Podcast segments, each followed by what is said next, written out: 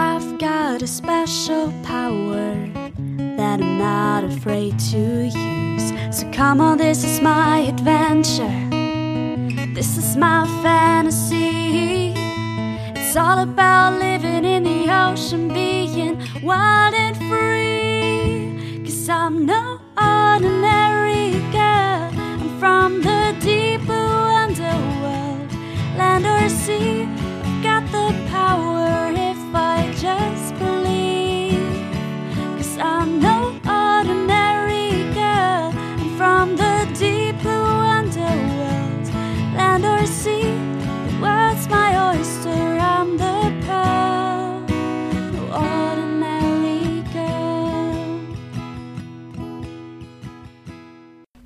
Moin und herzlich willkommen bei den drei Meerjungfrauen. Ich Hallo. bin Eva Ich bin Anna. und ich glaube, das ist unsere 32. Episode. Um ehrlich zu sein, musste ich nachschauen. ähm, it's been a while, aber es gibt uns noch. Ja, Ja, ja und Wir- es gibt uns noch. wir leben noch zumindest und es gibt uns noch, ja. Sonst würden wir ja nicht aufnehmen. Genau. Ähm, vielleicht, wir haben ein bisschen wilde Zeiten hinter uns, so würde ich das jedenfalls für meinen Part beschreiben. Ähm, habt ihr sicher auch daran gemerkt, dass das jetzt die erste Folge in diesem Jahr ist? Ähm, es ist einfach so, wir haben beide unseren PhD angefangen und sind nicht nur umgezogen, sondern haben unser ganzes Leben quasi um 180 Grad gekrempelt. Also diejenigen die von euch, die vielleicht mal nach dem Studium einen Job angefangen haben, wissen, dass das eine Umstellung ist. Diejenigen von euch, die vielleicht in eine andere Stadt, in ein anderes Land gezogen sind, wissen, dass es eine krasse Umstellung ist. Ähm, dazu war, glaube ich, privat dann auch noch so ein bisschen was bei uns beiden los. So kann man es vielleicht ausdrücken, oder Anna? Ähm, Ja. Und dadurch mussten wir erstmal einen neuen Rhythmus finden, beziehungsweise sind auch noch dabei, diesen Rhythmus zu finden. Ähm, und deshalb müsst ihr uns ganz einfach verzeihen. Oder auch nicht, wie ihr wollt. Ich glaube, das ist auch nichts, wofür wir uns so richtig entschuldigen müssen oder so, dafür, dass wir unser Leben auf die Reihe kriegen. Ja, ich Ja, aber glaube, das ist einfach nur, ja. ja, ich glaube, diese Folge wurde auf jeden Fall schon heiß ersehnt von unseren Fans. Ich wurde schon des Öfteren gefragt, wo wir eigentlich bleiben. Ähm, ja, vielleicht, äh, ja, ich meine, Eva hat das ja, glaube ich, schon mal in der letzten Folge oder in der vorletzten oder so schon mal angesagt. Irgendwann auf jeden Fall, äh, dass Eva auf jeden Fall nach Finnland gezogen ist. Ähm, ich bin auch in ein anderes Land gezogen, nämlich nach Süddeutschland. Es ist hier anders als in Norddeutschland. Ich weiß nicht, ob das Menschen bewusst ist. Ich hoffe, äh, uns hören größtenteils Norddeutsche, weil sonst bin ich ja jetzt vielleicht irgendwem auf die Füße getreten. Nee, Spaß beiseite. Ich bin an den Bodensee gezogen, nach Konstanz. Ähm, das wird hier so ganz nett Konstanz genannt, aber ich möchte das nicht ähm, in meinen Wortschatz aufnehmen, weil ich finde das blöd. Ich mag, ich mag das, diesen Akzent hier unten nicht. Ähm, aber ist okay. Ja, genau. Äh, vier Jahre von jetzt zeige ich dir diesen Snippet von dieser Folge und du redest wie so eine Nein, nein, nein, nein, auf gar keinen Fall. Das ist meine größte Sorge, wirklich. Das ist meine größte Sorge, dass ich mir hier diesen Akzent aneigne, diesen Dialekt, ich weiß nicht, was, wie man das nennt. Ähm, ja, ich weiß nicht, wer, wer schon mal vom Norden in den Süden gezogen ist, weiß, wovon ich spreche. Es ist ähm, anders. Und es gibt kein Meer hier unten. Das finde ich blöd. Ich mag das nicht. Ich mochte das gerne in Kiel an der Förde. Auch wenn es nur so halb richtiges Meer ist, aber äh, ja. Ja, ist die Connection zur Ostsee. Genau. Ich finde, das zählt. Ja, auf jeden Fall. Die Luft ist einfach anders. Ähm, ich finde es echt spannend, weil ich wohne im Moment noch direkt am See quasi, am Bodensee. Ähm, und, also beziehungsweise Konstanz ist umgeben von allen drei Seiten vom Bodensee quasi. Ähm, und das ist so witzig, weil man steht am Wasser quasi und der Bodensee ist ja riesengroß. Man guckt auf den Horizont und man sieht das Ende nicht. Das heißt, man denkt, man ist am Meer, aber die Luft ist halt nicht wie am Meer. Also es ist wirklich, das ist so komisch, es ist so ein komisches Gefühl, weil ich gucke so aufs Wasser und denke mir so, hm, das könnte jetzt das Meer sein, aber es ist es nicht. Und das ist echt ein bisschen weird. Naja, auf jeden Fall, ähm, ja, ich erzähle gleich noch ein bisschen was zu meinem Projekt, denn unsere Folge, ähm, ja, beschäftigt sich heute mit unseren Promotionsprojekten, unseren PhD-Projekten. Deswegen will ich da jetzt gar nicht so doll ins Detail gehen, aber nur ja, so als Einstieg. Nur zur Erklärung, zum genau. Background. Genau, das. Anna und ich haben ja beide in Kiel gewohnt ähm, und ich bin quasi 1000 Kilometer gen Norden und sie ist 1000 Kilometer gen Süden gezogen. So kann man sich das vorstellen. Ja, und jetzt sind ja. wir noch weiter voneinander entfernt als, als Kiel, Finnland. Jetzt ist es Finnland, Konstanz. Ja, und es wird nicht besser werden, aber das wird ja. Anna also mit ihren Plänen in den nächsten Wochen ja vielleicht auch noch mal mehr erzählen. Ähm, genau, ich habe von mir ja schon in den letzten Folgen immer mal so ein bisschen erzählt, dass ich zwar noch an der Ostsee wohne, aber an der anderen Seite quasi. Ja, sollen wir einfach starten und dann schauen wir mal, wo uns die Folge hinbringt? Ja, okay. let's do it. Ähm, Anna und ich dachten nämlich, dass wir das Ganze mal so ein bisschen als Anlass nehmen könnten, jetzt wo wir beide auch ja, angekommen sind, obwohl ich das Gefühl habe, man braucht sehr lange, um anzukommen. Vielleicht sind wir doch noch nicht richtig angekommen, aber mehr gesettelt sind in unseren Projekten, dass wir einfach mal erzählen können, worüber wir jetzt unseren PhD, unsere Doktorarbeit machen. Ähm, und ich beginne einfach mal und ich muss ein bisschen ausholen, um das Ganze zu erklären, weil das ein größerer Studienbereich ist, aber wir haben ja die Zeit heute. ähm, also jeder weiß ja, dass Wälder gut für unsere Umwelt sind, beziehungsweise einfach sehr große Kohlenstoffsenken sind. Also man kennt das ja zum Beispiel, dass man ähm, seine Flüge kompensieren kann, damit dass Wälder aufgepflanzt werden. Was vielleicht nochmal ein Thema für sich ist, was wir jetzt aber mal nicht zum Thema machen. Ähm, und dadurch, dass sie einfach eben durch Photosynthese Kohlenstoff aufnehmen und Sauerstoff freisetzen, also quasi das Gegenteil machen, was wir machen. Ähm, und das nennt man tatsächlich Green Carbon, also grüner Kohlenstoff. Green Carbon Ecosystems, wenn man so will, Ökosysteme. Und jetzt gibt es aber noch etwas, das Blue Carbon heißt, also blauer Kohlenstoff. Und das sind die Kohlenstoffsenken im Meer durch zum Beispiel Algen, Seegras, Makroalgen, Mangroven, Salzwiesen und einfach Pflanzen, die in diesen nassen Bereichen wohnen. Ähm, und man kann sich vorstellen, dadurch, dass der Ozean 70 Prozent des Planeten bedeckt, das ist ja ziemlich viel, aber mehr als zum Beispiel Wälder tun, ähm, ist es gar nicht so wenig.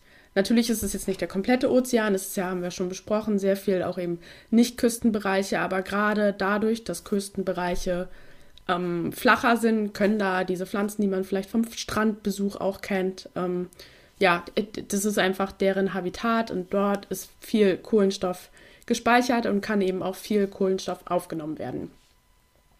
Und das ist tatsächlich noch gar nicht so viel erforscht, aber einzelne Studien haben gezeigt, dass solche Habitate mehr Kohlenstoff ähm, entfernen bzw. aufnehmen können als terrestrische Wälder, punktuell und eben auch sehr, sehr lange speichern. Ähm, wenn ich von Pflanzen und Algen und alles rede, ist es klar, dass die Licht brauchen. Also jetzt nicht so, dass das in der Tiefsee stattfindet, ähm, Photosynthese findet ja hauptsächlich nur im euphotischen Bereich statt und dadurch sind eben Küstenbereiche, wie ich gerade schon sagte, die größten Blue Carbon Systeme, ähm, dadurch, dass sie eben flacher sind und dort viele Pflanzen wachsen können. Das sind dann zum Beispiel, wenn ihr euch an eurem Strandurlaub erinnert, sowas wie Seegras oder Blasentank. Das sind die, die man eigentlich so ein bisschen eklig vielleicht findet. Oder wenn man denkt, i, das Wasser ist heute aber eklig grün oder so. Das ist da, wo der Kohlenstoff sitzt. ähm, und eben auch aus der Atmosphäre entfernt wird. Und wenn ich vom Badeurlaub rede, dann kann man sich ja schon vorstellen, dass das eben auch die Habitate sind, an denen der Mensch am meisten Einfluss hat, wenn man ans Meer denkt. Klar, es gibt auch Schifffahrt, dann ist man auch außerhalb der Küstenbereiche, aber gerade durch Tourismus oder dadurch, dass wir Nährstoff in diesen Bereichen zuführen, ähm, gibt es in diesen Habitaten eben schon viel erhebliche Veränderungen. Zum Beispiel der Rückgang von Seegras. Und jetzt kann man ja erstmal sagen, na gut, dann müssen wir das ja schützen. Aber das Problem ist einfach, dass es alles noch gar nicht so erforscht ist. Wie zum Beispiel der Kohlenstoffkreislauf in Felder, äh, in Wäldern. Also man kennt den Kohlenstoff in diesen Kohlenstoffkreislauf in diesen Bereichen schon, aber eben nicht detailliert, was einzelne Aspekte bedeuten und wo man ansetzen müsste, um zu schützen. Also wir haben ja schon ganz oft hier diesen Spruch gesagt, man kann nur schützen, was man kennt, was man erforscht hat, wo man auch wirklich weiß, welche Maßnahmen es sich lohnen. Ähm, und im Zuge von dem Ganzen, was ich jetzt erklärt habe, wurde das Coast Clim Center gegründet. Das ist eine Kollaboration zwischen der Uni Helsinki und der Uni Stockholm. Ähm, ist wirklich erst letztes Jahr quasi auf dem Papier erschienen und da geht es eben darum, mehr über Treibhausgase in diesen Küstenbereichen, insbesondere an in den Ostseeküstenbereich, wenn man so will, klar ist Schweden und Finnland, ähm, herauszufinden. Und diese Treibhausgase, die tra tragen ja einfach erheblich zu unserem derzeitigen Klimaproblem bei. Da haben wir schon mehr als genug drüber gesprochen. Ähm, dadurch, dass wir eben so krass den Kohlenstoffkreislauf stören, indem wir so viel, viel, viel fossilen Brennspruch, äh, Brennstoff verbrennen. Ja, genau. Also es gibt jetzt dieses Coast Clim Center, wo man sich vorgenommen hat, rauszufinden, was das alles in diesem Blue ähm, Carbon Ökosystem bedeutet, wie man das mit Treibhausgasen verbinden kann und das genauer zu erforschen. So, der Kreislauf, ähm, der findet ja nicht nur im Meer statt, der Kohlenstoffkreislauf. Ich habe es ja gerade schon so ein bisschen ähm, angesprochen, sondern das ist ja alles Interaktion. Meer, Atmosphäre, also quasi mit Atmosphäre meine ich jetzt die Luft über Meer, aber natürlich auch unsere Atmosphäre, ähm, die Meeresoberfläche, Aerosole, aber auch im Meer mehr Sediment, also der Meeresboden. Ja, und eben die Wassersäule an sich. Also kann man sich denken, Anna und ich, wir hatten zum Beispiel mehr, waren mehr interessiert in unserem Studium. Ich glaube, es ist okay, wenn ich für uns beide spreche. Ähm, jetzt nicht unbedingt am Sediment, also wir waren jetzt nicht unbedingt die Geologinnen in unserem Studium, würde ich behaupten. Ähm, und vielleicht so Atmosphärenwissenschaften oder Biogeochemie oder so, das war jetzt auch nicht so unser Fokus. Man kann sich also vorstellen, man muss verschiedene Expertisen zusammenbringen, wenn man den gesamten Kreislauf erforschen will. Es ist gut, Background in vielen Sachen zu haben. Ich glaube, das haben wir durch unser Studium auch, durch Umweltwissenschaften zum Beispiel oder auch durch den Master in Kiel. Ähm, aber verschiedene Expertise ist nochmal auf einem ganz anderen Level wichtig. Und das gilt eben auch für dieses Coast Clim Center, was es jetzt gibt. Und das sind Disziplinen wie zum Beispiel Atmosphärenwissenschaften, Biogeochemie, Ökologie, ähm, dann noch Leute, die sich mit Phytoplankton, Zooplankton auskennen, in der Wassersäule, Sediment, Aerosole, also ganz viele verschiedene Aspekte in diesem Blue Carbon Ökosystem. Ähm, und das Center ist zwar gerade erst gegründet und die ganze Forschung befindet sich noch in den Kinderschuhen. Tatsächlich gab es letzte Woche ein Kick-Off-Meeting, wo besprochen wurde, ähm, was überhaupt so geplant ist und wo ein bisschen gebrainstormt wurde, wohin die ganze Reise gehen soll. Und man kann sich das vorstellen, da werden, weiß nicht wie viel, wir waren 30, 40 WissenschaftlerInnen in einen Raum für zwei Tage eingesperrt und es wird ganz viel geredet und am Ende haben alle Kopfschmerzen und es wird erstmal eine Kiste Wein gekillt. Aber ähm, da wird es alles noch entwickelt. Aber ich habe ja schon letztes Jahr angefangen, zusammen mit fünf anderen PhD-StudentInnen. Ähm, und meine Promotion, also meine PhD-Position, ist eben auch in diesem Center angelegt. Und wie sich die meisten denken können, beziehungsweise wie ihr vielleicht von meinem Background mitbekommen habt, bin ich eher Ökologin, bäntische Ökologin, um genau zu sein. Also meine Forschung befindet sich eher am Meeresboden. Ich hatte ja auch schon manchmal so Sachen aus meiner Masterarbeit erzählt. Und mein Fokus liegt in diesem Projekt darauf, wie die bentische Makrofauna zum Kohlenstoffkreislauf in der Küste, in diesem Blue äh, Carbon Ecosystem beiträgt, mit besonderen Aspekt auf Biodiversität. Das sind jetzt erstmal viele kluge Wörter, aber eigentlich, um es runterzureißen, kann man quasi sagen, ich schaue mir an, welche Lebewesen am Meeresboden hier an der finnischen Küste leben und wie viele, und das mache ich nicht nur einmal, sondern während verschiedenen Jahreszeiten und in verschiedenen Habitaten, mit und ohne Pflanzen zum Beispiel, auf weichem Boden oder auf Stein und dann ist der nächste Schritt, anhand dessen zu berechnen, wie viel Kohlenstoff diese enthalten, also quasi wie viel ist überall da, aber auch die verschiedenen Prozesse, in die eben diese ganzen Lebewesen involviert sind. Also Makrofauna, so nennt man eben die größeren Lebewesen. Ähm, ich gehe da auf alles, was so größer als einen halben Millimeter ist, gucke ich mir an, kann man, kann man so sagen. Und jetzt kommen so ein paar Basic-Kohlenstoff-Kreislauf-Konzepte, da will ich gar nicht so sehr ins Detail gehen. Aber zum einen ist da zum Beispiel Veratmung. Genau wie wir Menschen brauchen die Lebewesen am Meeresboden Sauerstoff, um eben Energie zu zeugen, um einfach nur um da zu sein, sage ich mal.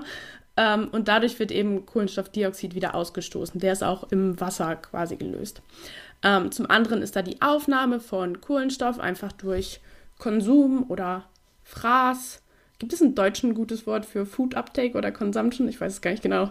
Ähm, auf jeden Fall ist da dieser, dieser Prozess beschrieben. Also Nahrungsaufnahme ist vielleicht das richtige Wort.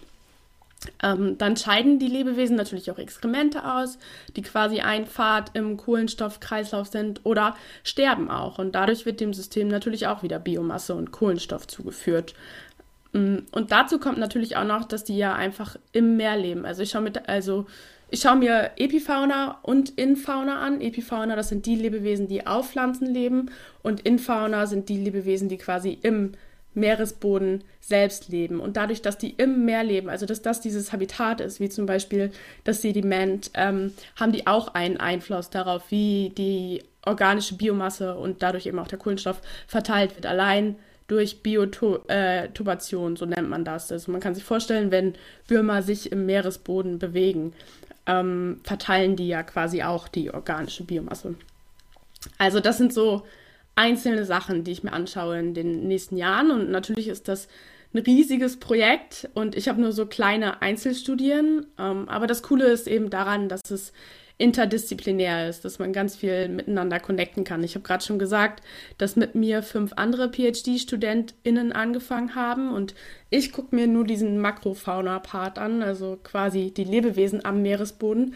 Aber ich habe einen Kollegen aus ähm, Belgien kommt der, der guckt sich die Makrophyten an und guckt sich ähnliche Aspekte an wie ich für meine Makrofauna.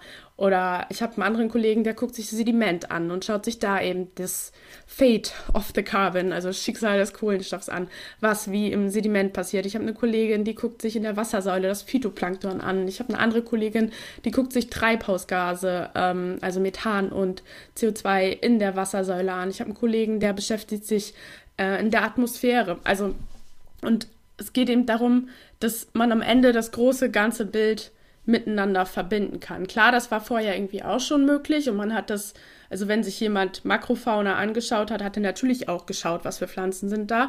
Aber dadurch, dass jetzt eine ganze Position ähm, sich quasi nur damit beschäftigt, kann man das viel, viel detaillierter beschreiben. Also nur mal so als Beispiel, ich will jetzt nicht über jede Studie, die ich in den nächsten Jahren geplant habe, reden, weil sich das alles auch noch fünfmal ändern kann. Das, man hat ja erstmal nur so einen losen Plan und dann legt man mal los und dann mal schauen, wohin der Plan einführt. Man muss sehr flexibel bleiben, dass sich alles auch noch ändern kann.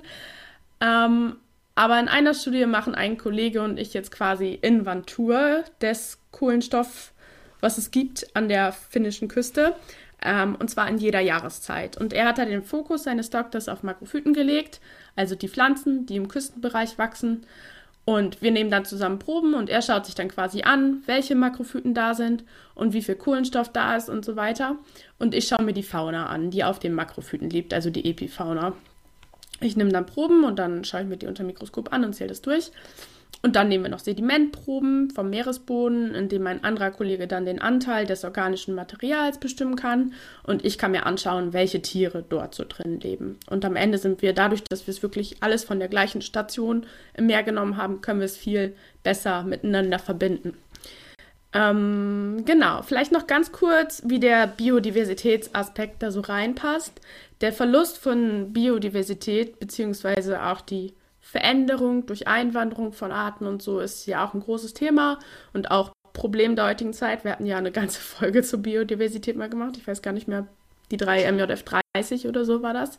Ähm, und Biodiversität ist viel, viel mehr als nur die Anzahl der Lebewesen, die es gibt.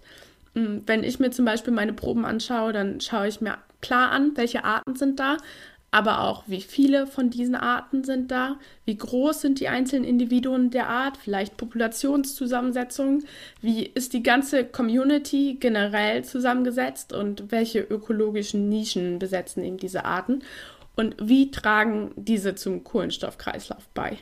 Ähm, also das sind Faktoren, die ich alles berücksichtigen werde. Plane zu berücksichtigen, ist ja dann doch eine ganze Menge. Ähm, und ich habe ja auch erst letzten August angefangen und wir haben jetzt zwar schon einige Proben genommen, aber es ist noch nicht so, als könnte ich hier schon über Ergebnisse sprechen. Das ist ja auch ein sehr, sehr langer Prozess, beziehungsweise die ersten Monate sind ja auch ganz viel einfach in das Thema reinkommen und ganz viel planen und gleichzeitig musste ich mich noch bei der Uni offiziell bewerben und so. Also es steckt, also man fängt nicht den PhD an und zack, sitzt man am nächsten Tag im Feld oder so. Das ist, glaube ich, eine Wunschvorstellung. Ähm, es gibt einfach noch ganz viele andere Sachen, die man dann noch regeln muss. Und deshalb kann ich jetzt hier auch noch gar nicht irgendwie über Ergebnisse reden. Aber ich habe euch in den letzten Monaten, ich glaube vor zwei Monaten oder so war das, ja schon mal ein bisschen auf Instagram mitgenommen, beziehungsweise ich versuche auch ab und zu, mehr auf meinem privaten Account war das jetzt auf Twitter auch was zu posten. Ja, entschuldigt, wir hatten gerade technische Schwierigkeiten, aber ich glaube, ich war stehen geblieben damit, dass ich jetzt noch keine Ergebnisse irgendwie präsentieren kann aus den letzten Monaten. Natürlich noch nicht, aber immer mal wieder was aus dem Prozess gepostet habe. Ähm, und hier, glaube ich, auch schon mal kurz erzählt habe, dass das erste Sampling, das erste, die erste Feldarbeit schon gestartet ist. Und tatsächlich vor drei Wochen haben wir schon unsere zweite Jahreszeit, nenne ich es mal, ähm, abgesampelt, also Proben in der Jahreszeit genommen. Das war ähm, im Winter, beziehungsweise der Übergang von Winter zu Frühling. Man kann sich ja vorstellen, dass es da nochmal ein paar bisschen schwieriger war, Proben zu nehmen. Allein dadurch, dass es kälter ist. Ähm, genau. Und da hatte ich ein bisschen was auf Instagram und Twitter gepostet. Aber wenn jemand noch mehr wissen will über dieses Projekt oder ähm, generell auch über den PhD, kann er mir auch gerne nochmal schreiben oder die Person mir nochmal schreiben.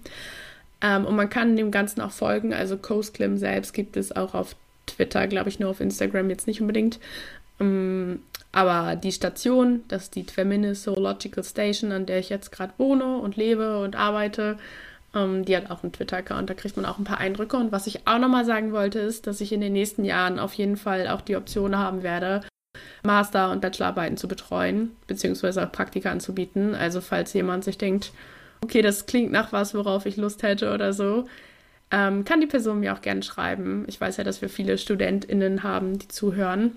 Ich habe jetzt noch, also ich habe so ein paar Ideen im Kopf, aber jetzt noch kein konkretes Projekt ausgeschrieben.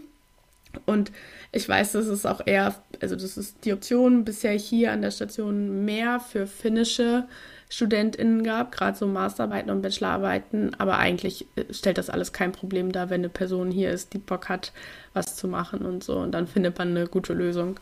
Ähm, ja, das wollte ich nur noch mal auch noch kundgeben. Wir haben da ja den richtigen Kanal für.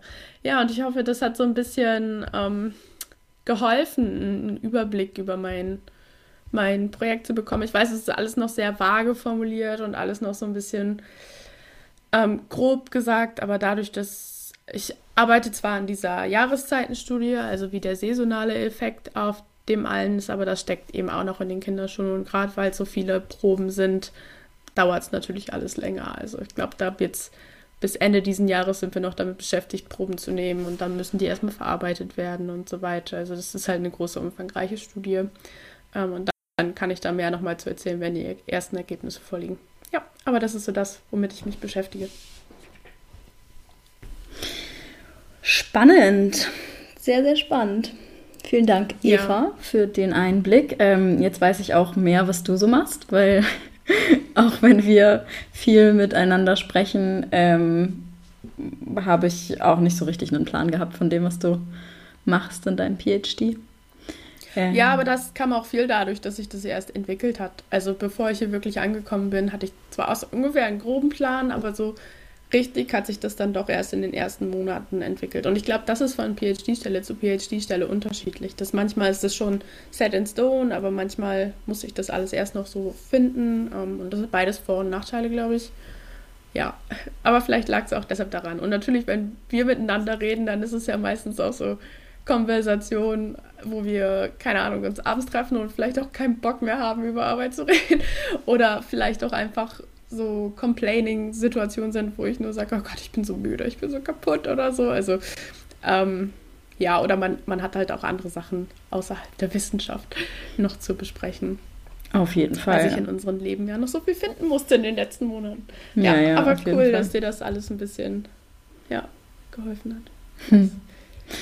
Ja, ähm, Genau, wo du gerade gesagt hast, dass, sich, dass das so von PhD-Stelle zu PhD-Stelle unterschiedlich ist, ähm, glaube ich, können wir direkt einen Bogen spannen zu meinem Projekt oder den Projekten, in denen ich angestellt bin, weil die sind ziemlich gut geplant ähm, und ziemlich gut ausgearbeitet äh, schon, quasi bevor ich angefangen habe, hier zu arbeiten.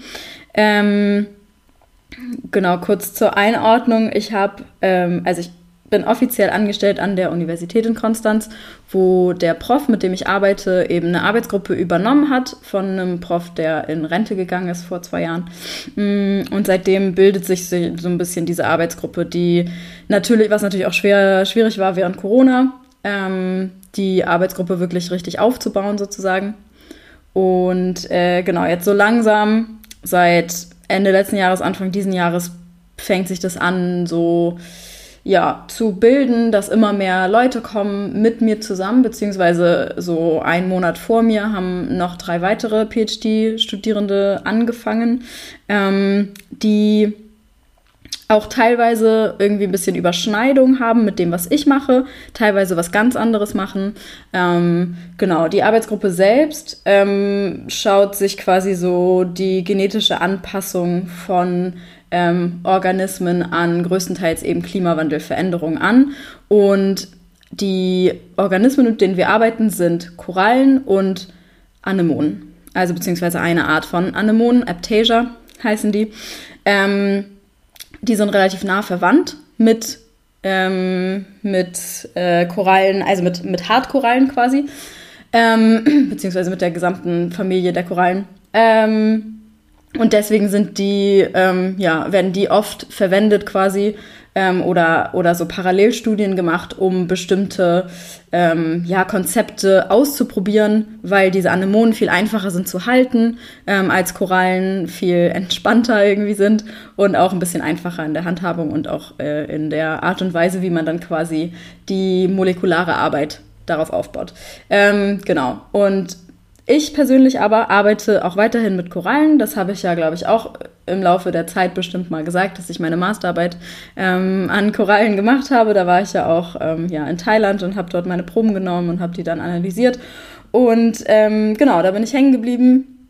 Ich finde Korallen super, deswegen ähm, bin ich auch so weit weggezogen von Kiel, um mit Korallen zu arbeiten am Bodensee. Auch äh, verrückt. Ich kriege jeden Tag ungefähr, wenn ich das sage, die Frage, was man denn am Bodensee mit Korallen macht. Ähm, dazu komme ich gleich, weshalb, ähm, genau, ja, äh, weshalb ich quasi jetzt hier bin, ähm, obwohl es im Bodensee keine Korallen gibt. Ähm, ich bin offiziell angesiedelt in einem Projekt, das von der DFG gefördert wird, von der Deutschen Forschungsgesellschaft. Und das wiederum hat Überschneidung mit einem großen internationalen Projekt, was von der Paul G. Allen Foundation, glaube ich, gefördert wird, ähm, wo mehrere ähm, PIs, also Principal Investigators nennt man das, das sind die ProfessorInnen, ähm, die quasi die Studien leiten. Das sind vier, glaube ich, soweit ich weiß, an verschiedenen Orten auf der Welt sozusagen. Ähm, das Projekt nennt sich Global Search in Anlehnung quasi daran an die globale Suche sozusagen nach hitzeresistenten Genotypen, ähm, die identifiziert werden sollen, um quasi gezielter, ähm, ja, so um, um gezieltere Conservation Efforts zu bündeln. Also sowas wie, ähm, ja, um, um gezielter denjenigen Korallen zu helfen, die eine höhere Chance haben, sich auch an den Klimawandel anzupassen und die auch eine höhere Chance haben, den sozusagen, ähm, ja, also sich im Zuge des Klimawandels ähm, anzupassen und eben auch nicht auszusterben. Denn das und das ja quasi der Hintergrund dieser gesamten Studie ist, dass je mehr Zeit verstreicht, in der wir keine aktiven internationalen Maßnahmen gegen den Klimawandel haben, desto weniger wahrscheinlich wird es, dass Korallen auch wirklich überleben können. Die Projektion im Moment ist, wenn wir so weitermachen, Business as usual, wir haben schon mal über den IPCC-Report öfter geredet, es gibt da ja viele verschiedene Modellierungen und verschiedene Projektionen. Und dieser Business as usual Pfad, also wenn wir einfach nichts tun, keine Maßnahmen, ähm, einfach so weitermachen wie bisher, dann verlieren wir höchstwahrscheinlich, zumindest aufgrund dieser Modelle, bis 2100 ähm, 90 bis 99 Prozent unserer Korallenriffe.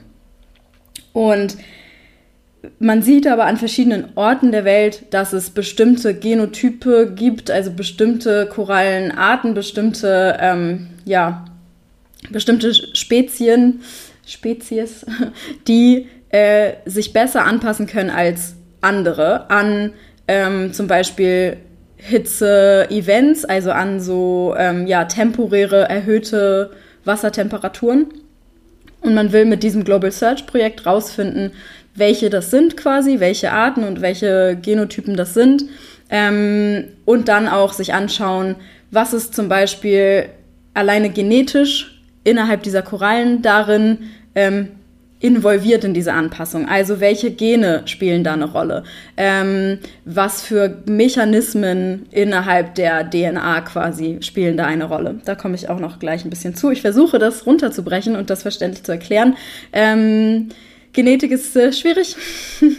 ähm, genau, vor allem wenn man so wie ich keinen soliden biologischen Background hat, da haben und ich ja auch schon öfter drüber gesprochen. Wir haben ja Umweltwissenschaften studiert und dann biologische Meereskunde nennt sich das auf Deutsch, glaube ich. Äh, da war nicht so viel Raum für so richtig grundlegende biologische Konzepte, sowas wie Genetik. Deswegen musste ich mir das viel selber aneignen. Ich hoffe, ich kann das ähm, einigermaßen verständlich erklären. Innerhalb dieses Global Search Projektes benutzen wir ähm, so Wasserbäder quasi, kann man das einfach nennen. Das ist so ein, ähm, das ist ein, ein System, was entwickelt wurde von zum Beispiel meinem Prof und verschiedenen anderen Profs, die sich überlegt haben, dass es smart wäre, ähm, so Apparate quasi zu haben, so Aquarien, die man erhitzen kann, die alle gleich sind, sodass man das standardisiert, damit man in verschiedenen Studien die, gleiche, die gleichen Apparate verwenden kann für verschiedene Korallenarten, damit man das besser miteinander vergleichen kann. Weil wenn die alle gleich sind, wenn die alle gleich eingestellt sind, die haben alle die gleichen Heaters, also die gleichen quasi Hitzestäbe, die man da in das Wasser tut, damit man das Wasser erwärmt. Die haben alle die gleichen ähm, Lichter und Sensoren, ähm, damit man quasi den Lichteinfall, was auch wichtig ist für Korallen, also es ist ähm, genau die, äh, ja, betreiben ja auch Photosynthese, das habe ich auch schon mal erklärt, dass die in Symbiose leben mit Algen, die Photosynthese betreiben. Deswegen ist es wichtig, was für ein Lichteinfall das ist. Ähm, äh, dass da, wenn das alles standardisiert ist, dann kann man die Studien besser miteinander vergleichen. Und diese, diese Aquarien quasi, diese, diese Hitzebäder, ich weiß nicht so genau, wie man das nennt, das nennt sich das Coral Bleaching Automated Stress System. In, ähm, in kurz wird es einfach mit CBAS abgekürzt, also C-B-A-S-S. Ähm, und das sind so Short-Term Heat Stresses, die man machen kann in so, ähm, man kann sich das vorstellen, das sind einfach quasi so, so Cooler-Boxen, also so einfach diese, ähm, diese Kühlboxen, wo man sein Bier kalt hält. Äh, die hat man genommen, hat da so Aquarien reingebaut, quasi so kleine Bäder. Da werden ähm, die Korallen reingesetzt und die haben jeweils so ein Hitzestab, dann wird es unterschiedlich erhitzt. Also man kann dann mehrere Bäder nebeneinander stellen, die kriegen von oben so Lichteinfall ähm, und die kann man dann unterschiedlich erhitzen. Dann hat man ein Bad, das hat ist bei 30 Grad zum Beispiel, ein, Grad, das ist bei, äh, ein Bad, das ist bei 34 Grad, ein Bad, das ist bei 39 Grad und so weiter und so fort. Ähm, und so kann man dann gucken, wie sich über das, die verschiedenen Temperaturregimes, was sich da ändert. Ob die Korallen bleichen ähm, ob die Korallen das aushalten können und so weiter und so fort. Und dann kann man die Korallenfragmente, die man da reintut, nachher rausnehmen ähm, und da dann molekulare Analysen machen, also da zum Beispiel dann genetische Analysen dran machen. Ähm, und wie schon gesagt, so dieses Global Search Projekt, das steht groß unter dem Motto, dass man sich anschaut, was passiert im Genom. Also was ähm, ähm, der, der unterliegende Prozess irgendwie, der, der spannend ist, der wichtig ist, ist, die Transkribierung. Transkribierung ist das, was passiert, wenn aus DNA RNA wird, beziehungsweise Messenger-RNA und daraus Proteine gemacht werden. Ähm, und das ist wichtig, weil bestimmte Gene encoden sozusagen für ein bestimmtes Protein. Und aus diesem, aus diesem Prozess quasi kann man schauen, ähm, ob bestimmte Gene unterdrückt werden oder ob die hochreguliert werden, sozusagen. Also wenn sich eine Koralle, ähm, wenn eine Koralle Hitzestress ausgesetzt wird, dann kann man schauen, welche Gene sind involviert in den Prozess, dass sie zum Beispiel nicht bleicht. Wir haben nämlich ein kleines Korallenfragment zum Beispiel, das sitzt in so einem Wasserbad von 39 Grad, das ist ziemlich warm. Und dieses Fragment überlebt aber, das bleicht gar nicht. Okay, was ist da passiert? Welche Gene sind da drin involviert? Und dann kann man gucken, ähm, genau, welche genetische Information sozusagen aus welchem Gen wurde umgesetzt. Das nennt man Genexpression. Und äh, dieses ganze, ja, die Analyse des Ganzen nennt man Transkriptomik aus Transkribierung, Transcriptomics und so weiter. Äh, genau, und dann kann man gucken halt, wann, wofür welche Gene an- bzw. ausgeschaltet werden und welche Informationen umgesetzt werden im Genom.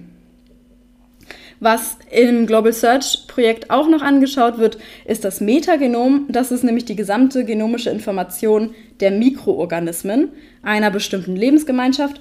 Und das habe ich auch schon mal erzählt in einer der Folgen, glaube ich. Ich habe ja schon viel über Korallen geredet, das wisst ihr ja alle.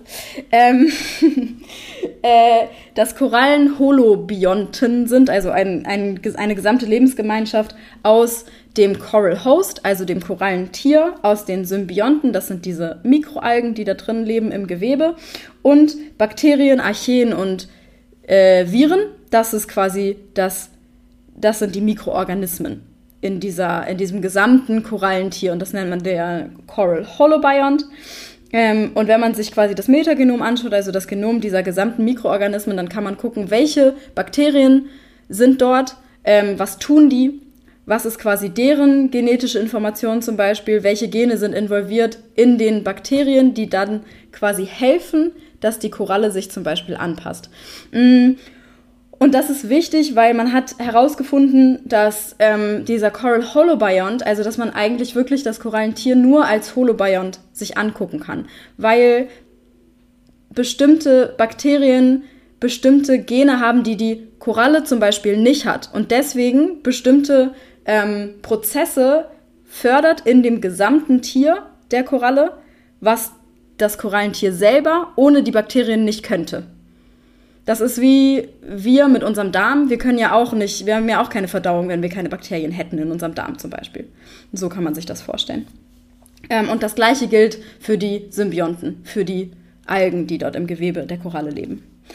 Ähm, ich hoffe, das war ein bisschen verständlich, weil jetzt kommt es nämlich zu meinem, äh, ja, Eva, wir sagen.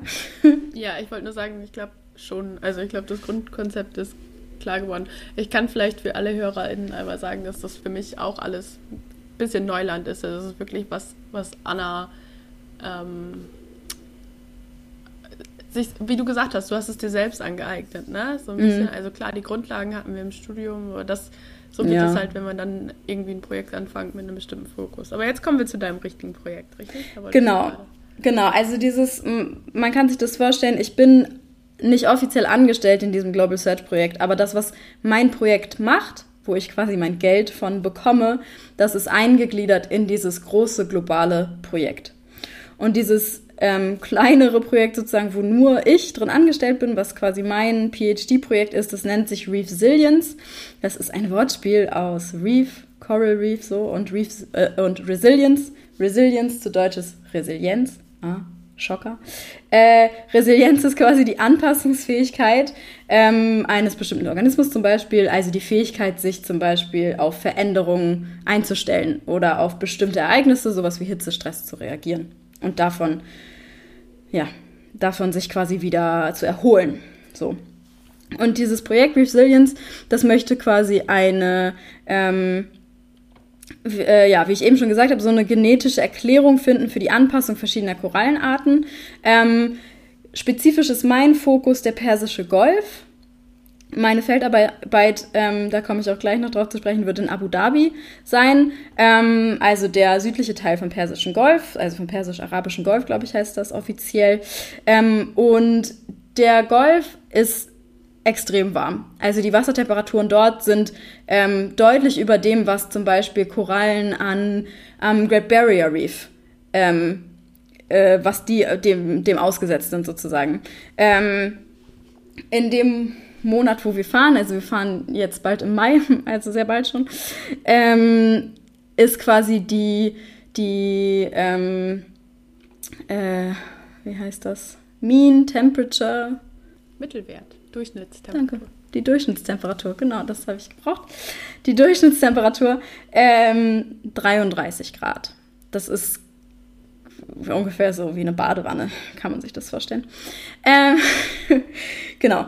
Aber und, kurz ja. in der Frage, ist die da so konstant oder ist das nee. als, als Hitzewelle quasi definiert? Oder ist Ach so, nee, das ist normal, das ist der normale normal. Durchschnittswert, okay. ja. Okay. Ja. Ähm, beziehungsweise das ist der maximale Durchschnittswert. Also man kann, ähm, ja, genau, für den Monat. Ähm, ich glaube, also wärmer äh, wird es in Teilen, ähm, aber 33 Grad ist so ungefähr das, was man erwarten kann im Mai, Juni, glaube ich, im Persischen Golf. Ähm, nichtsdestotrotz leben dort Korallen. Nicht viele, die Diversität ist ziemlich gering ähm, und sie sind auch nicht so sonderlich bunt und healthy, wie das so an anderen Riffen, zum Beispiel in Indonesien oder ähm, auch in Teilen noch des, äh, des Great Barrier Reefs ist. Mm oder wie es war vor 10, 20 Jahren. Ähm, und deswegen wird der Persische Golf, genauso auch wie das Rote Meer, im Roten Meer ist es ähnlich, also das ist alles so dieser arabischsprachige Raum. Ähm, deswegen werden die sehr oft verwendet als quasi, ja, so als ähm, Studienorte, wo man wirklich schauen kann, was theoretisch passieren könnte, wenn in anderen Teilen der Welt sich das Wasser so erwärmt wie dort, was es ja auf jeden Fall tun wird. Ähm, und ich schaue mir dann an, ähm, wie die Populationsgenetik von zwei Korallenarten dort im Golf ähm, ist. Die Populations also Populationsgenetik ist quasi die, ähm, ja, die Studien der Vererbungsvorgänge innerhalb biologischer Population. Das ist die offizielle Definition. Eine Population in der Biologie ist eine Gruppe von Individuen gleicher Art, die sich miteinander fortpflanzen können. Und in der Populationsgenetik geht es darum zu gucken, wie die genetische Vielfalt bedingt, wie die Population quasi aussieht, wie sich eine gesamte Population ähm, an bestimmte Ereignisse zum Beispiel anpassen kann. Da sind dann Dinge wichtig wie ähm, der genetische Austausch innerhalb dieser Population, aber auch von verschiedenen Populationen miteinander, wie quasi der Genfluss ist innerhalb dieser Population. Ähm, man schaut sich an, wie Mutation, wie Selektion, wie Reproduktion diese Population quasi bilden, wie die das shapen sozusagen. Ähm, Genau, und ich mache das mit Hilfe von Whole Genome Sequencing, auf Deutsch Gesamtgenomsequenzierung anscheinend.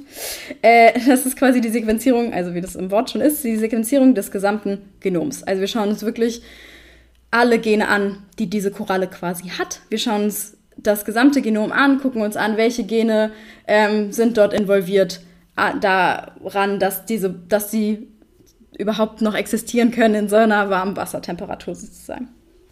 Ähm, und das ist spannend, weil ähm, es gibt bestimmte Eigenschaften oder auch Merkmale von Organismen, die polygenic sind. Das heißt, wo mehrere Gene involviert sind an, also darin, dass, es, dass ein Organismus diese, diese Eigenschaft hat, zum Beispiel.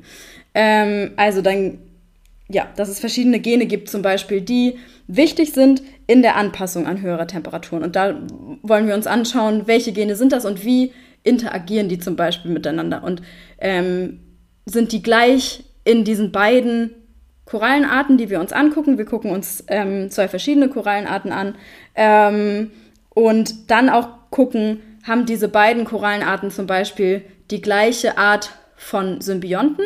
Ist das die gleiche Alge quasi, mit denen die in Symbiose leben, oder sind es eben andere haben die zwei unterschiedliche, sind die deswegen vielleicht unterschiedlich in ihrer Anpassung.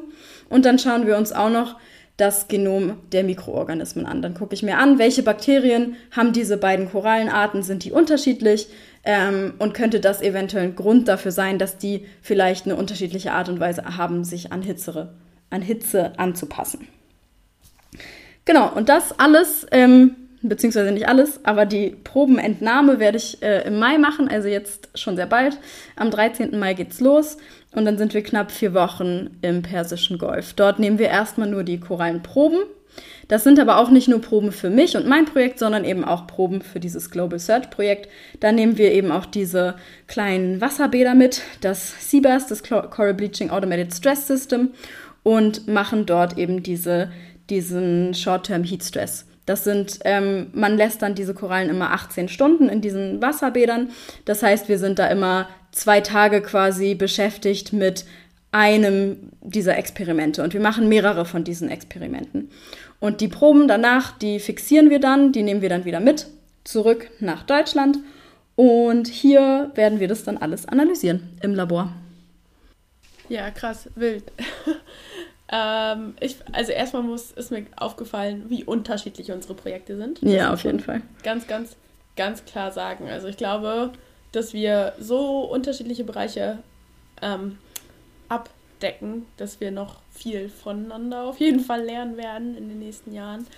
Ähm, und ich finde es auch so cool, dass bei dir jetzt einfach schon bald losgeht. Also, dass du, in, also klar, bei mir ist es jetzt auch schon losgegangen und so, also das ist jetzt auch nicht das Ding, aber dass du in zwei Wochen einfach, in zwei Wochen ja. warst, ne?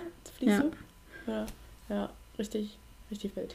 Ja, ja, genau. Das wollte ich noch dazu sagen, als du äh, eben meintest, wie das so unterschiedlich sein kann von, von Projekt zu Projekt. Ich meine, du hast ja auch relativ früh am Anfang schon deine ersten Probennamen gemacht, nachdem du angefangen hast, ähm, letztes Jahr. Und bei mir ist es, ich meine, es ist jetzt ähnlich. Ich habe im Februar offiziell angefangen und wir fahren jetzt quasi im Mai. Da sind halt ein paar Monate, die man dann sich vorbereiten kann auf den, auf den Fieldtrip so. Aber es ist schon auch, ähm, ja, ist schon auch viel Arbeit, weil so, ein, so eine Exkursion vorzubereiten bedarf viel, insbesondere wenn man dafür extra woanders hinfährt oder irgendwo anders hinfliegen muss, ähm, wo man erstmal auch gucken muss, was machen wir mit dem ganzen Equipment, kriegen wir das vor Ort, müssen wir das alles mitnehmen.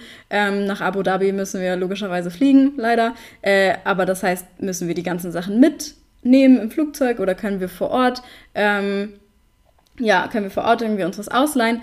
Mein Prof, ähm, der, also mein, mein Doktorvater quasi, der hat eben eine Kollaboration mit einem anderen Professor dort an der Universität ähm, in Abu Dhabi. Das heißt, wir kriegen von dort irgendwie viele Sachen. Das muss man, das muss aber natürlich auch organisiert werden. Da müssen wir gucken, ähm, wann machen wir was, wie viel Zeit brauchen wir. So ein Fieldtrip kostet ja auch immer unglaublich viel Geld. Das heißt, man versucht so viel Arbeit wie möglich in so wenig Tage wie möglich zu packen. Das heißt, wir werden auch wirklich die vier Wochen komplett nur durcharbeiten. Ähm, zwischendurch mal kurz schlafen wahrscheinlich und ein bisschen was essen vielleicht, mal sehen. Äh, weil das halt, also ja schon, nein, das war, äh, ist überspitzt gesagt, aber natürlich, ähm, ja, wie gesagt, man versucht wirklich so, so viel Arbeit wie möglich in so wenig Zeit zu komprimieren wie möglich, weil ähm, jeder Tag quasi nochmal extra Geld kostet und ja. Ja, es sind halt krass, krass, krass lange Tage wahrscheinlich, die ja. du haben wirst. Also, und ja. Ähm, denkst du, du wirst trotzdem Zeit haben, um so ein paar Bilder mal auf Instagram zu posten? Ja, doch, bestimmt. So ein bisschen draus zu sharen. Also ich glaube, dass wir eine Podcast-Folge aufnehmen, dass wenn du da bist, ist unrealistisch. Ähm, wir haben in den letzten Monaten ja auch rausgefunden, was überhaupt realistisch ist. Ja, ja, genau. ähm, Nee, genau. Beziehungsweise wissen es auch noch immer nicht 100%. Time will tell. Ähm, aber es geht ja auch gerade jetzt im ersten Jahr oder in der Zeit, in der Proben genommen, geht es einfach um ganz, ganz viel bei uns beiden, so dass das alles vernünftig abläuft, weil das wird die Grundlage sein, wo wir nachher unsere Analysen mitmachen werden. Ähm, genau. Ja, und deshalb wird diese Zeit in ähm, Abu Dhabi auch sicher mega anstrengend, leider. Aber auch sicher sehr, sehr, sehr aufregend. Ähm, ich würde mich auf jeden Fall freuen, wenn du da ein bisschen draus zeigen kannst. Ja, auf jeden Fall. Cool. Ja. Ähm, ich finde, du könntest schon mega viel dafür erzählen. Obwohl, so viel später hat es ja auch nicht angefangen nach mir. Aber trotzdem, dafür, dass wir beide jetzt auch immer noch Newbies sind, mhm. würde ich behaupten, ähm, ja. konnten wir doch schon ein bisschen was mit euch teilen. Ähm, und ja, hoffentlich hat es euch gefallen, so ein bisschen zu erfahren, was wir jetzt überhaupt treiben. Ich meine, den Podcast gibt es ja auch schon jetzt tatsächlich eine ganze Weile und ich glaube, wir haben auch schon viel erreicht und geschafft in der ganzen Zeit ähm, und das alles während der Pandemie. Und mal gucken, wie wir es dann so weiterführen. Er wird weitergeführt werden, wahrscheinlich total unregelmäßig, wahrscheinlich mit Riesenabständen. ja. Vielleicht schaffen wir es auch mal, irgendwas Regelmäßigeres zu machen, aber wir wollen uns da selber auch nicht irgendwie unter Druck setzen. Ähm, der Studienstruggle am Ende, hieß er so? Mhm. Ja, Study Struggle, ne? Ähm, ich glaube, das fällt auch so ein bisschen hinten rüber, dadurch, dass wir beide eben nicht mehr studieren, beziehungsweise PhD studieren. Musst du eigentlich Kurse an der Uni machen, Anna? Mm, ja, ich glaube so ein, zwei Statistikkurse oder sowas. Ähm, okay. ja, ja, genau. Man äh, muss sich, zumindest in Deutschland ist es so, dass man sich, wenn man promoviert, immer in so eine Graduate School einschreiben muss noch. Ja. Ähm, das ist aber unabhängig davon, ob man selbst auch eingeschrieben ist als Studentin. Also ich zum Beispiel habe mich dafür entschieden, mich nicht nochmal einzuschreiben. Ähm, weil wenn man sich einschreibt, dann gilt man offiziell auch für das Arbeitsamt noch als Studentin. Ähm, das heißt, wenn man dann quasi drei Jahre PhD macht, dann hat man danach offiziell keinerlei Berufserfahrung, obwohl man ja eigentlich drei Jahre lang gearbeitet hat. Ähm, und wenn man sich nicht einschreibt, dann gilt das auch als Berufserfahrung, weil man ja offiziell als wissenschaftliche Mitarbeiterin angestellt ist an der Universität oder an dem Institut, an dem man dann halt arbeitet. Mm, aber man muss trotzdem Teil von so einer Graduate School sein, weil die einen durch dieses PhD-Programm sozusagen durchbegleiten. Da muss man dann auch so Status Reports abgeben. Die sind, glaube ich, ich glaube, das sind nur zwei. Also es ist einmal einer nach sechs Monaten und einmal nach 18 Monaten. Ähm, das ist einfach so ein kleine, kleine Essay, glaube ich, wo man aufschreibt, was hat man gemacht bisher, wie lief das bisher, was hat man gelernt in den ersten sechs Monaten und so weiter und so fort. Ähm, und über diese Graduate School bekommt man nachher auch seine, seinen Doktortitel. Ja, genau. Ja. ja, hier ist das ähnlich. Also das sind dann jährliche Statusreporte mhm. und ich muss halt so ein paar Credits sammeln, aber es ist nicht so, dass es tragisch wäre und es sind sogar sinnvolle Sachen, würde ich behaupten. Also es ist alles, alles im Bereich. Ähm, wie sind wir auf das Thema gekommen? Weil du meintest, dass wir ja nicht mehr studieren. Also wir sind, genau, so, also genau. ich auf jeden Fall bin keine Studentin mehr. Ähm, ich bin jetzt wissenschaftliche Mitarbeiterin. Aber eigentlich, ich meine, im Englischen wird man auch immer sagen, dass man PhD-Student ist, weißt du? Oder Graduate ja. Student, je nachdem, wie man das nennt. Ähm, weil dieses deutsche System irgendwie ein bisschen alleine steht, habe ich das Gefühl, im internationalen Vergleich. Ähm, die meisten PhD-Studierenden in den USA oder Großbritannien oder in anderen Ländern da hat man noch mehr Kurse auch, die man nimmt, aber auch Kurse, die man gibt zum Beispiel als Teaching Assistant und so. Oftmals ist es ja auch Teil des PhDs, dass man irgendwie Teaching Assistant ist und dass man da schon Teaching-Erfahrung sammelt und solche Dinge. Das gibt es in Deutschland halt nicht.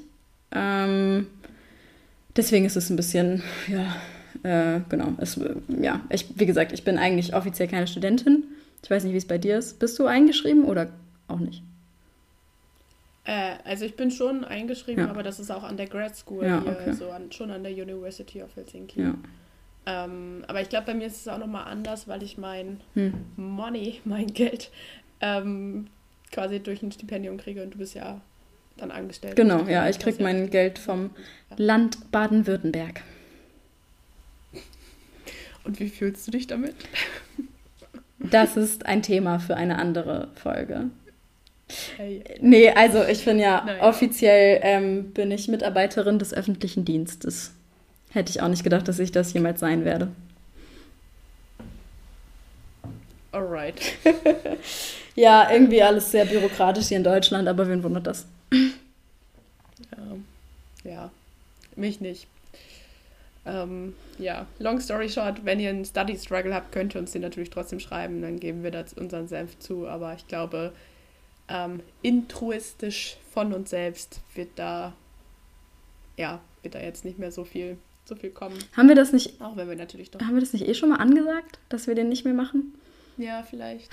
ja, dass es halt schwierig ist, weil am Ja. Ende waren wir auch nur noch in unseren Masterarbeiten verstrickt. Ja. Und ich habe auch das Gefühl, am Geomar, also in unserem Studiengang, war das auch so ein fließender Übergang irgendwie, dass man zwar dann studiert hat, das erste Jahr noch gut, die ersten anderthalb Jahre, aber dann war man schon ruckzuck nur noch bei seiner Masterarbeit und sein, seiner Arbeitsgruppe und ja, dann hatte sich das irgendwie alles ganz schnell. Ne? Vielleicht lag es auch mit an der Pandemie, dass es kein normales Studieren oder so macht. Wer weiß das alles schon. Ja, und dazu können wir halt leider auch nicht so super viel sagen, ne? Ähm, zu so Online-Studium. Ach, da haben wir ja auch schon mal eine Folge zu gemacht. Äh, Naja, wie auch immer, Genau. wir werden Ähm. keine Studienstruggles mehr in unseren Folgen beantworten oder irgendwie behandeln, aber wir werden euch sicherlich mitnehmen in unserem Naja, PhD. Also schon, ja, aber wenn- nicht in den Folgen, wenn- oder?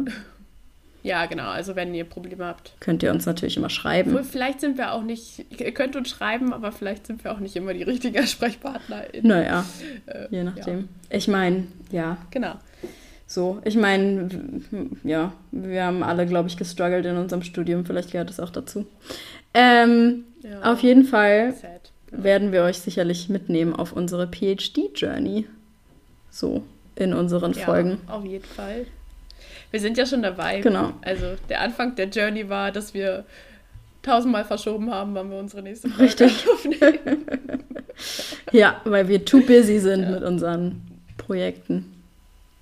Ja, genau. Aber ich würde sagen, diese Folge bringen wir jetzt mal zum Ende, oder? Ja. Tschüss. Ähm, wow, ich wollte noch ein bisschen Werbung machen, aber gut. Ja, hau raus. Folgt uns, folgt uns auf Instagram, die drei Meerjungfrauen auf Twitter, die 3MJF, mir auf Twitter, Eva Käfer, Anna auf Twitter, Anna Fiesing. Anna unterstrich Fiesinger, bitte. Okay. Wow. Ex excuse me. ähm, und überall Über sonst. sonst. Ähm, überall sonst. Auf TikTok zum mal sagen, Beispiel. dass ich bei. Haben wir einen TikTok-Account? Offiziell schon, aber da ist nichts drauf. Nee, nein, wir haben keinen TikTok-Account. Nein, nein, nein, streich das. Äh, ich habe einen TikTok-Account, aber das, da sind nur zwei Videos drauf. Hast du so Tänze gemacht? Nein. Das, also waren das? Das waren so Fridays for Future Videos. Ah. Ja, das Ding ist, ich war noch nie auf TikTok, aber ich sehe manchmal auf Instagram, wie Leute ihre Mhm. TikTok-Videos da hochladen. Und ich, also, was soll das tanzen? Dann beantworten die Fragen und dabei tanzen die. Naja, also das Das- kommt halt drauf an, aber oft wird dann ja, also oft geht es darum, das zu visualisieren, because it's fun. Ah, okay. Und aber es gibt ja auch so Tanz-Challenges zum Beispiel auf TikTok. Mhm. Mhm. Ja. Da sehe ich uns.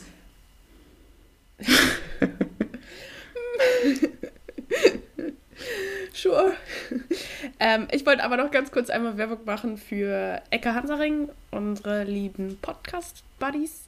Mich und Moritz, Buddies. da war ich nämlich zu Gast. Friends! Und, ähm, ja, ist doch so, wir haben die noch nie gesehen. Ähm, Stimmt, ja, aber es sind schon unsere Friends, oder nicht? Ja. Ja, ich glaube schon. Michi, Moritz, wenn ihr das hört, sagt uns mal, ob ihr mit uns befreundet seid oder Moritz hört unseren Podcast nicht. Der hört gar Ja, keine stimmt. Podcasts. Ja. Aber Michi, sag uns mal, Mal ob gucken, ihr ob Michi unsere Friends seid.